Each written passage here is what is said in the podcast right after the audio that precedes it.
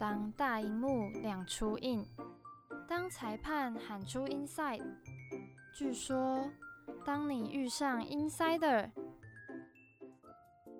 今天也来享受追剧和聊剧的日常吧，让我们一起无法抗拒。听了上礼拜的下集预告后，不知道大家有没有猜到我们今天要讲的主题是什么呢？这次要来跟大家分享，同样是漫改剧，却跟第一集的《模范继承车》是完全不同风格的韩剧《如蝶翩翩》。它也改编自同名漫画，之前在韩国推出的时候就创下蛮高的观看次数，而且还被誉为是一生必看的漫画作品之一。剧情讲述两个主角跌跌撞撞的追梦过程，一个是想成为优秀芭蕾舞者的少年。另外一个则是一直没有尝试，但很想站上舞台的爷爷。没错，这不是爱情剧哦，而且两位主角年龄差很多。本剧看点：drama 聚光灯。讲梦想的题材其实蛮常见，大部分戏剧对于梦想就是演出主角辛苦的过程啊，在经历各种挫折后达成理想，但是。以年龄差、忘年之交的友情携手追求梦想，而且还提到了阿兹海默症，也就是失智的课题。这种题材是不是就会让人觉得蛮特别的呢？所以为了跟大家推荐这部剧，我快速分享一下我追剧的心路历程，应该会比较有说服力吧。其实一开始会关注到它要上映，是因为 Netflix 的儿子，也就是新一代的斯曼男宋江。那时候他一连主演了三部漫改剧，而我就是因为喜欢的话秦响铃才关注到他。后来又得知他要来主演《如蝶翩翩》，不过偷偷跟大家说，我在第一集的时候其实也有弃剧过两次，因为他中前段的剧情蛮拖的，然后又没有什么宋江的片段，真的很抱歉。但我觉得这部剧虽然有两个主演。可是真正的主角还是由国民爷爷朴仁焕所饰演的沈德初，所以一开始在铺陈他的故事，可能会让大家觉得有点看不下去。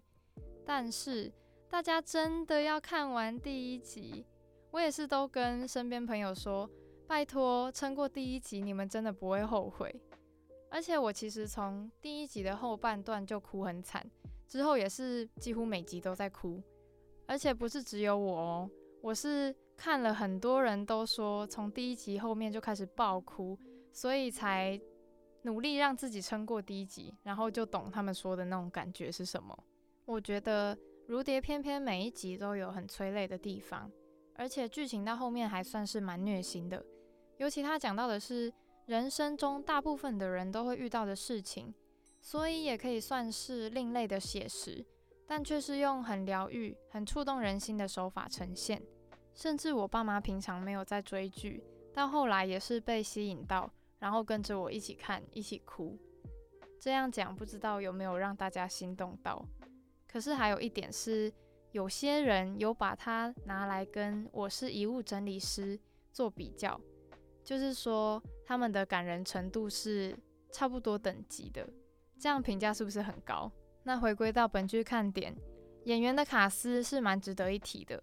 像我刚刚说到的宋江，我个人认为他在其他爱情剧的表现没有很突出，但是在这部里面，他的角色是情绪很满的，而且他也为了芭蕾舞者这个身份去下了一番功夫，所以还蛮多画面很美。而另一位主角国民爷爷朴仁焕，他的演出经历很丰富。所以应该就不用再多说他的演技了吧。而且这次他又再度搭档国民奶奶罗文姬，他们真的演过很多次夫妻档，所以那个默契会让我觉得，哇，真的是带起整个家庭的温馨感。那除了演员卡斯之外，像前面提到以梦想为题材的剧还蛮常见，可是如蝶偏偏会让我想要推荐给大家的原因，是因为它以不同人的人生角度去看待梦想这件事情。而且很有趣的是，剧中大部分的角色是来自于同一个家庭，明明是同样的生长背景，但他们长大后面对不同的人生课题，对梦想的看法也很不一样。有人是原本就有怀抱着梦想，有人则是因为现实所迫没有去实现梦想，也有人是完全没有去思考过梦想这件事。所以我觉得观众可以从蛮广的角度去思考自己对梦想的看法，然后也看到剧中角色的成长，去反思梦想对自己来说到底是什么。接下来其实还有更多精彩的看点，但我就保留到下一个单元跟这集的 Insider 一起向大家分享喽。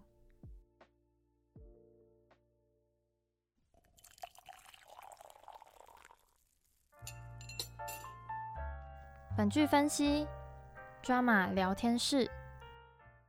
剧透注意：以下内容涉及剧情讨论，请小心服用哦。今天的聊天室邀请到一位也很喜欢《如蝶翩翩》这部剧的 Insider，我的朋友 Noah。Hello，大家好，我是 Noah。本来以为会找不到人一起来聊《如蝶翩翩》，因为我真的很想聊，可是身边有看的人实在是非常少，几乎是零。所以没想到 Noah 有看，而且也很喜欢这部剧，刚好我们就可以一起来大聊特聊。因为《如蝶翩翩》这一部剧，它其实有蛮多蛮多可以聊的地方。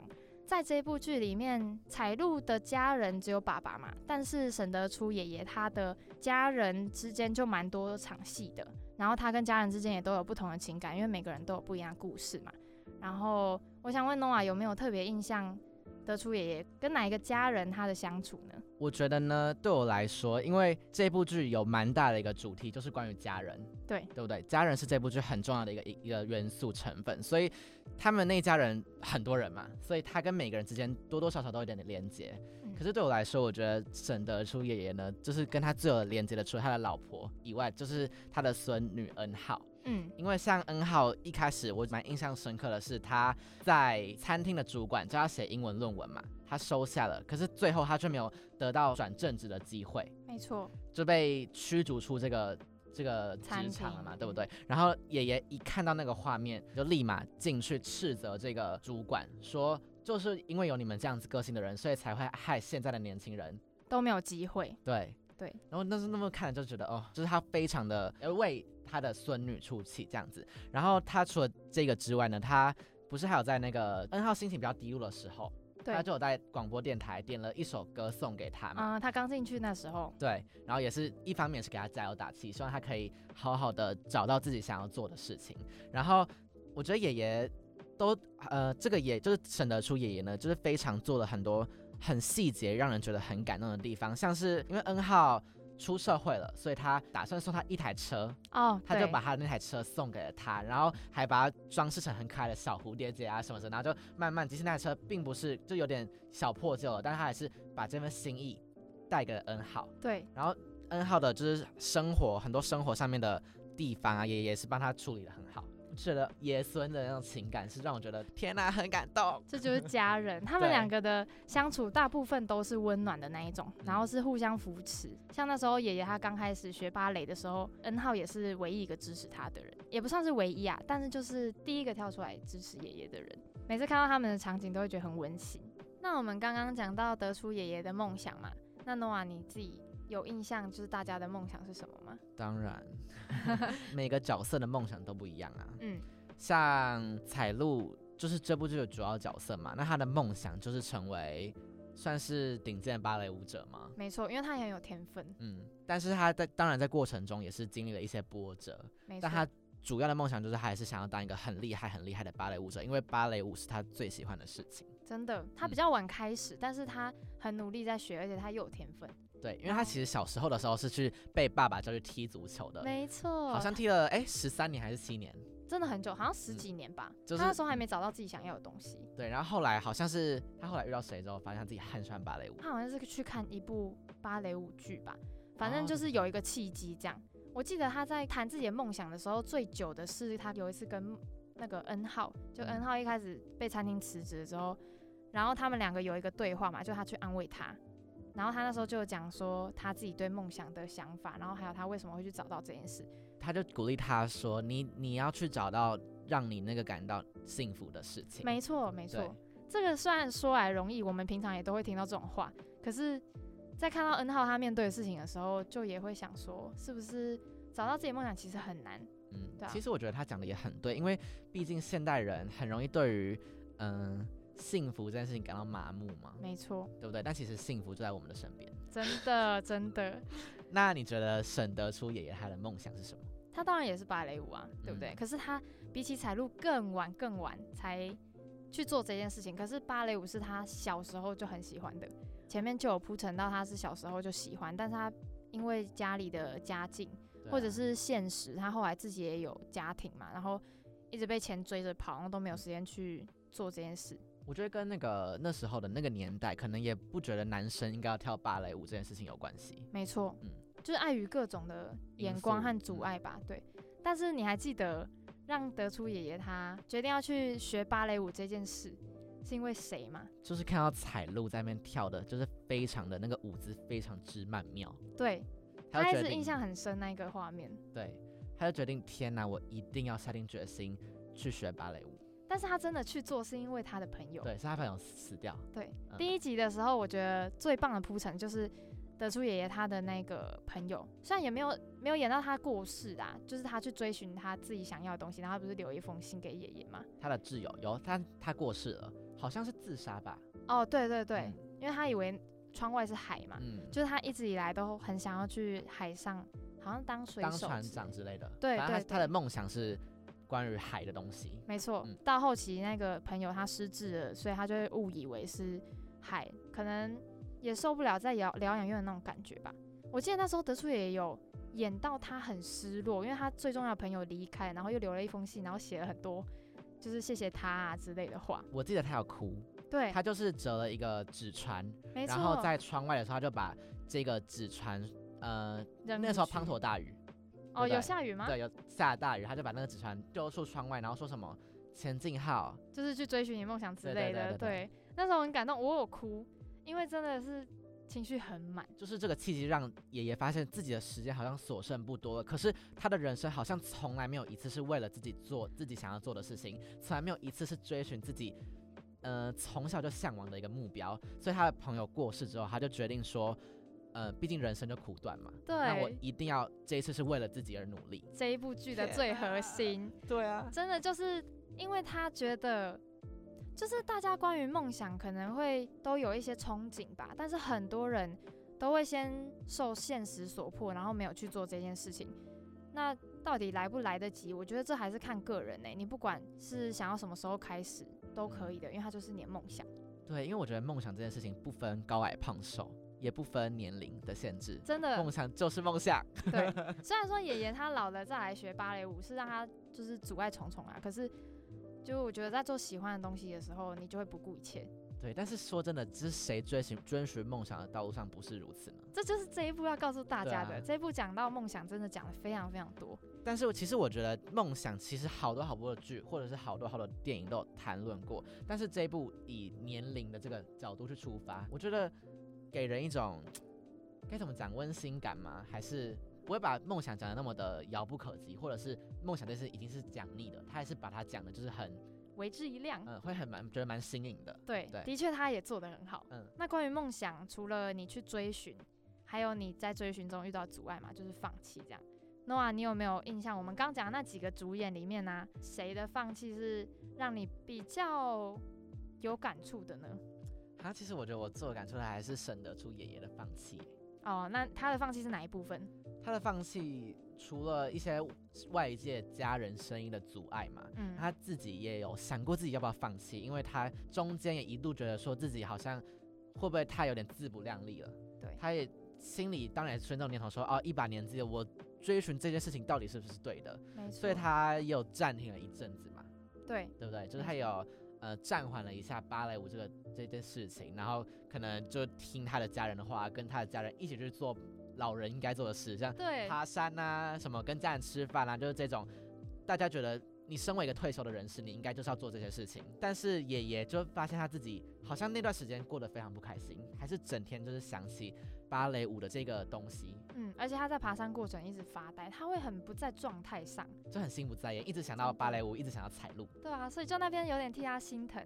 但我觉得大家在追寻梦想都会有一段这个叫做什么过渡期嘛，嗯就你要去找到你是不是真的想要做这件事，还有你能不能不去被那些阻碍、影响，然后继续去坚持你的梦想。因为我觉得，如果这个事情是你真的想做的话，不管再受到再多的阻挠，你都还是会回到这条路上。对，刚刚讲到那个啊，你说爷爷对于他自己没有很自信嘛？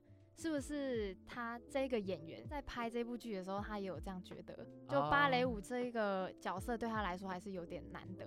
对，因为毕竟你要叫一个。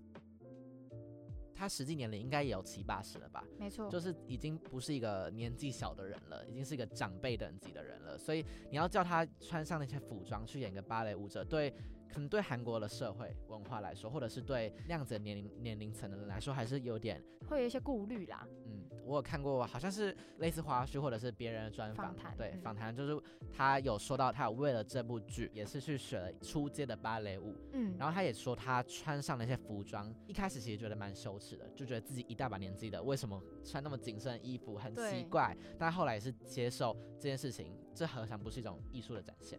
我自己蛮佩服这一部剧，是因为他的演员都实际去学了芭蕾舞，然后他们也没有什么替身，就会让人家更进入那个状况。因为像宋江，他算是新人演员，我好像也没有印象他有什么芭蕾舞基础。结果他在这一部，他是自己跳的，哎，他跳的很完美，就是很好看，因为他手长脚长嘛。对，然后身高高。没错。大家可以去看宋江的 IG，他其实有 PO 蛮多他学芭蕾舞那个过程的影片。哦，有做功课，当然，对。哎，那我们大偏题，我们还是回来一下梦想。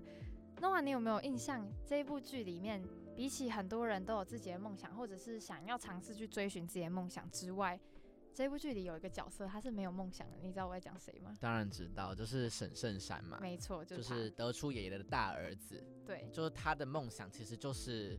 没有梦想，对对不对？但是其实我觉得他这个角色是很多现代人的写照，哎，真的，嗯，对他来说，呃，可能你进到一个很大的企业啊，外商，呃，当了一个很高的职位，这对他来说，这就是这一辈子可能他所追寻的东西。对他来说，人生中没有所谓的一个，你一定要做一个很抽象的梦想。就例如可能跳芭蕾舞，对我来说就是一件一件很不切实际的事情。对他喜欢实际的事物。对，但是我觉得其实现在很多人，很多爸妈给小孩教育部队是这样子吗？就是觉得说，嗯，你好像要当上三师，就是医师、老师、律师、律师，就觉得你好像才是这个是社会上有出息的人物。嗯，但是多少的人是？你可能真的当上了这个职位，但是发现你自己却不快乐。没错，嗯，我觉得圣山也是一样啊。他虽然是一个很，就他的职位是一个很崇高的地位，对，但是他却有过的快乐吗？我没有感受到他的快乐啊。是他，他最后不是回归到他一个小的职位，就是去棒球的那个，对不对？他才有逐渐感受到他生活，嗯，有被快乐所填满。就是他会开始去顾及自己的情绪吧。他以前在。那个当主管的时候，他的生活超级忙碌，他也没什么时间跟他老婆和小孩一起吃饭，就没有时间去注意自己的情绪和家人之间的相处。但其实我觉得这件事情没有对错，因为可能说不定真的对有些人来说，追求到那个地位就是他这一辈子的梦想。对啊，只是如果能在工作之余顾及到自己的情绪的话，会是让你生活过得比较快乐一点的方式吗？天哪，我们很像是什么很 老年纪的人在讲这些。疗愈心灵节目，明明也才二十出头。对，我们 现在就开始感受到压力了。那你记得，就是得出爷爷他也有放弃嘛，对不对？有一部分是因为家人反对，所以他稍微放弃一下下，然后有一部分也是因为他身体不好放弃了。那你还记得他放弃的一个因素吗？身体不好是生理上的嘛，嗯。然后另外一个原因就是因为他得了失智症。对，失智症真的是。就我觉得加在这一部完全没有任何的问题，因为它就是这一部蛮大的一个特色，然后也的确影响了这爷后面所有他的学习，还有他跟家人相处。对，就是失智症在这部剧很重要，是一个很重要的因素，就影响了很多后续的发展。没错，然后也是让我很多爆哭的点。失智症超爆哭啊！真的，超级大爆哭哎！爷爷他一开始是注意到自己也不对劲嘛。嗯，就是会有点忘记一些生活的小细节。对，然后他就去看医生，结果没想到他被诊断出来是阿兹海默症。然后我很印象深刻是他第一次去看医生的那一个场面，因为他知道了这件事之后，他完全一时间反应不过来，然后他就走在路上，他整个就是，我记得有人生跑马灯，是暗淡无光吗？也没有，但就是他那时候很失落，他也不知道怎么办。然后我可以去理解说，你在知道自己得了这个挽回不了的病之后。你的那种无助感，你没有办法去想象你的生活，光是跟家人就不行了。你要去思考说你喜欢的事情，就是爷爷他在学芭蕾，到底要怎么办？这是又更困难的事情。就失智症真的影响到他非常非常多。失智症对我来说最印象深刻的一幕是。就是爷爷，因为已经有点记不得很多事情了，所以他呃，因为他医生有叫他，你一定要记录你每一天的生活，你就写下来，所有发生的事情你就要把它写下来，这可以帮助你的记忆完善更完整。所以他就写，但他那天忘记把那个本子带回家了，哦，他就他就遗留在那个那个更衣间的那个地板嘛，然后彩录一捡起来看到，然后字幕就上说。呃，我叫做沈德初，我得了阿兹海默症。对，我直接哭爆哎！这边我真的哭。然后这一句话后来在浩凡他们在路上遇到他的时候也有出现。我自己也是，就是好难过，怎么会这样子？就是他写那个东西带在身上，就是要让人家他可能在路上不小心忘记路怎么走的时候，人家看到那个笔记本会知道哦，就是这个爷爷他没有他忘记了这样。因为我们两个也不是什么专业人士，但是就简单提一下，就这个病情他不会。逐步恶化，它可能会是某一天就突然恶化两三个程度，就你是完全无预警的，而且它只会越来越严重，然后到你忘记很多很多事情。对爷爷来说，对家人来说，我觉得都是一个很大的状况。你觉得为什么爷爷会不想让家人知道呢？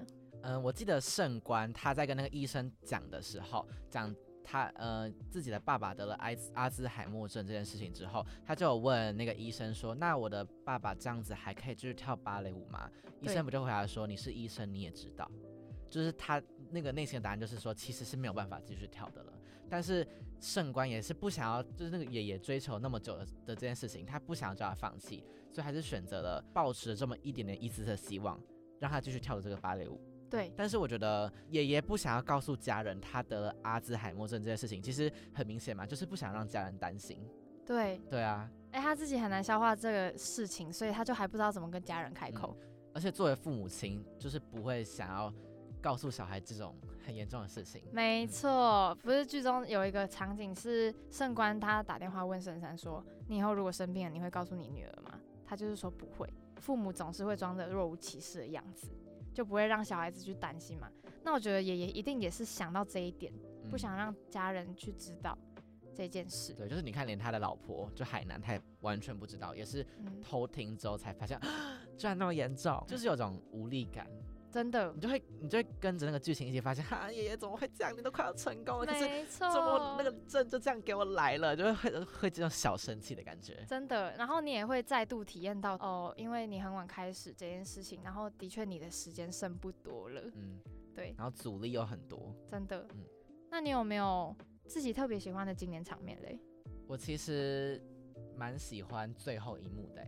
因为他最后彩路不是就是出国去比赛了吗？没错。对，然后去机场送他的时候，爷爷是还知道他是谁的，就是他的失智症，嗯，是还没有发作的，还没有那么严重。对对对，就是他还记得财路这个人，然后并且可以跟他好好道别啊，来个拥抱什么的。然后之后三年后，财路回国，然后其实爷爷已经完完全全的失智是一个很严重的状态了，他连奶奶都忘记。对，但是他们最后在那个平交道上面，就是彩路回来了，他跟爷爷隔了一个火车的那个道路，对然后彩路就举起手跟他说：“我回来了。”然后爷爷就笑着对他挥手，然后手指头就比往比就往上嘛，就跟他说：“你也一飞冲天了吗？”真的，就最后就下着，应该是下对啊，我记得是下着雪嘛。我觉得整个画面安排都很好，第一个在平交道，然后又下雪，然后又是冬天，然后他们又隔着就是那个平交道，就有距离这样子。这是蛮多剧都会用的一个手法，就可能多年以后又再相逢这样。但因为这一部有阿兹海默症的元素，所以你安排这个场面，你会想说，哎，爷爷会不会之后就忘记彩路了？结果没有，他还是记得这个人。然后还有你刚刚提到一飞冲天嘛，他一开始爷爷一直相信彩路是一个很好的舞者，他不是有因为这样子跟那个浩凡他们吵架过吗？他那时候也是告诉他说，彩路以后会是一飞冲天的人才。就以后一定是会有所成就的人，一定是一个很首席的芭蕾舞者。对，我觉得这两个有串联到开头跟结尾，就让我觉得哇，真的变得太好了，就是特别让人家印象深刻。这样，就是他真的一飞冲天了。对，这一部的结局是真的意外的很好，也因为那一个很完美的结局，就新闻标题就会写说让观众大飙泪啊，对啊，你也一飞冲天嘛，然后收视率也一飞一飞冲天，真的大一飞冲天嘞。对，真的，就这一部的结局收的非常非常好，我自己很喜欢，因为我不喜欢那种。煽情的，嗯对，就最后一定要很肉麻，然后和好啊，干嘛干嘛的。嗯会让你心中觉得哦暖暖的。没错，对不对会暖的太喜欢。我觉得这整部剧看完，你心中都会觉得好像很温暖，虽然知名度可能也没有像其他韩剧那么的高，嗯，因为同时间还有其他很有名的韩剧，像《遗物整理师》，对，对啊，比这部剧又在更红。可是我觉得真的不相上下。嗯，嗯，就是我觉得大家一定要去看看，因为他讲到了非常非常多生活中会发生的事，这是我们真的会遇到的事情。讲梦想，然后讲，每个人在人生中一定会经历到的东西。嗯，我觉得出这样一个作品出来，就可以让观众去反思一下自己的人生到底是如何。嗯，或者是你人生一直在积极，一直在追求目标到底是什么？对，嗯，那诺瓦，你有找到自己的目标了吗？我也想一飞冲天。好，希望我们都能跟主角们一样，就是经历各种波折，但还是能很快乐的生活吧。也不用一定要找到什么很伟大的事情，嗯你就是快乐的过日子就好了。嗯，嗯，非常感谢 Noah 一起聊天。也谢谢 Insa，就是邀请我来一起跟大家聊聊这部剧。我那时候看完就觉得，哦，我一定要找人一起聊。没想到我们两个想法都蛮像的，真的是聊了很多很棒的东西。嗯，而且其实这部剧还有太多可以聊了。对，对啊，那没有那个时间，让我们没错一一的把它聊完。有机会我们要来做完。对，好，OK，那就谢谢诺瓦今天的大驾光临，谢谢大家，拜拜。拜拜。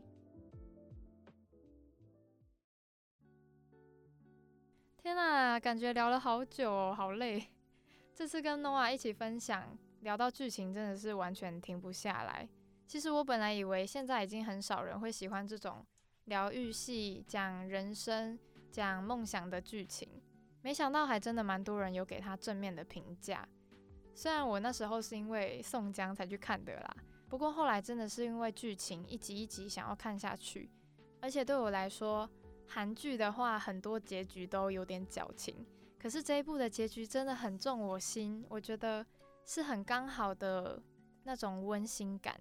所以如果之后还有时间，我会想再把这部找回来重看，因为它就是关于人生的议题嘛。我自己是很吃这套啦，不知道大家也是不是。